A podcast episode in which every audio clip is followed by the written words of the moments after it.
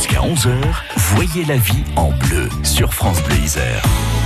Coup zoom sur le litige bâtiment aujourd'hui aux côtés de maître Alexia Jaco, micro de Michel Caron. Alors on avait pris l'exemple d'une toiture par exemple qui fuyait à l'issue des travaux réalisés par une entreprise, d'où le recours à un expert pour faire constater le désordre.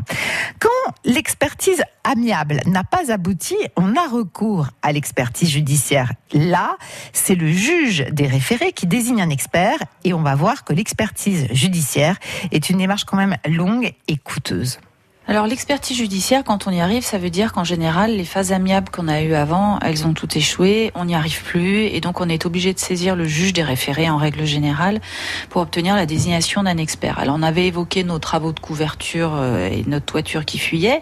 Donc là, vous allez saisir le juge des référés et l'expert que vous allez solliciter, on va faire en sorte qu'il ait la spécialité charpente couverture. Donc ça, c'est très important. Euh, évidemment, le tribunal mettra à votre charge le juge des référés consignation de 1000, 3000 euros à peu près, donc c'est pas rien.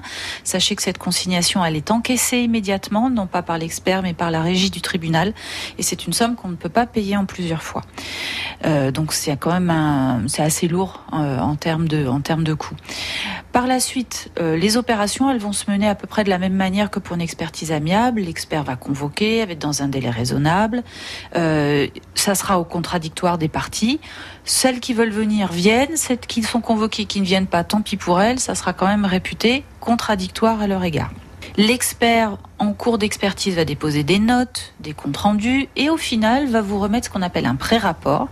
Et suite à ce pré-rapport, vous aurez un mois, l'expert va nous laisser un délai d'un mois pour faire valoir nos observations. C'est ce qu'on appelle des dires. Une fois que ce mois est passé, l'expert dépose son rapport définitif et là, l'expert il est dessaisi. Ça veut dire que ça sert à rien d'essayer de le rappeler, d'essayer d'avoir une nouvelle réunion ou quoi que ce soit. C'est terminé. Si on veut le revoir, on est obligé de repasser par la case juge des référés qui nous désignera à nouveau l'expert.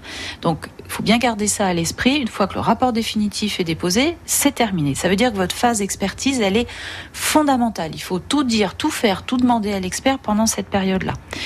Une fois que ce rapport est déposé, eh ben malheureusement, si on trouve toujours pas d'accord, puisqu'il y a à nouveau une tentative de phase amiable, eh ben on est obligé de repartir devant le juge du fond.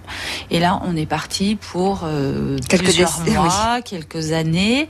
Donc vraiment, c'est important d'essayer de trouver un accord toujours, parce que vous voyez bien que euh, ça prend du temps, une expertise judiciaire, ça coûte de l'argent. Euh, il faut vraiment avoir ça à l'esprit. C'est très important. Moi, je le rappelle toujours aux gens qui veulent toujours partir en expertise, en expertise, en expertise. Attention, ça coûte des sous, ça prend du temps, c'est dans la tête en permanence c'est du souci. Euh, donc réfléchissez bien avant de partir en expertise judiciaire et ne jamais perdre de l'esprit qu'il est possible de trouver à n'importe quel moment de l'expertise des solutions amiables. Parce que l'expert, il n'a pas ça dans sa mission. Il n'a pas la mission de rapprocher les parties et de trouver un accord. C'est à vous de le faire faire. Donc on essaie quand même de trouver euh, une solution à l'amiable, vous l'avez bien compris. C'est plus intéressant pour tout le monde. Maître Alexia Jaco, micro de Michel Caron et la chronique à retrouver sur francebleu.fr. On passe en cuisine dans quelques instants aux côtés d'Alexis Fontenot.